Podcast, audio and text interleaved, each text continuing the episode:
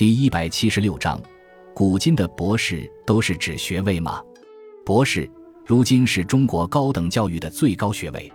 其实早在战国时代就已经有这个称谓了。据《汉书·百官公卿表》上记载，博士，秦官，掌通古今。此时的博士是一种官职，职责主要是掌管图书，保管朝廷文献档案，并随时准备向帝王讲解知识，有一些顾问的意味。因为工作性质与职责所在，当时的博士学问相当渊博。如秦国博士浮生，学问相当高深，尤其精通《尚书》。到汉文帝时，九十多岁的他仍然能够背诵此书。秦始皇焚书坑儒，毁灭诗书，西汉新文教，正是靠他的技艺《尚书》才得以再传。汉武帝时，设立五经博士，专门负责儒家五经的研究、讲解、传授。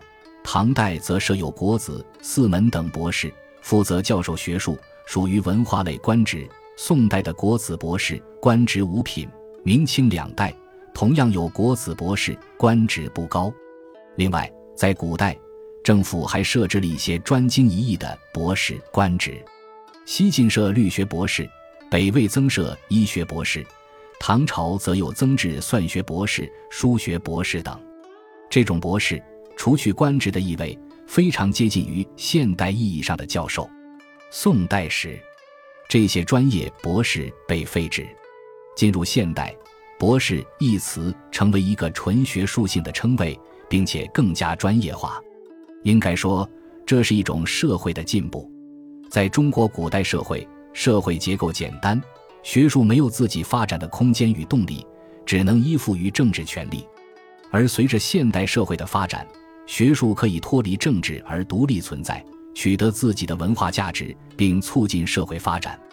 古今博士相比，古代的博士要比现在的博士地位更高。他们一般充任教育长官，担任教职，享受国家俸禄。现在的博士仅仅是一级学位，从事某种学术的专门研究，没有正式的职位，也不享受国家俸禄。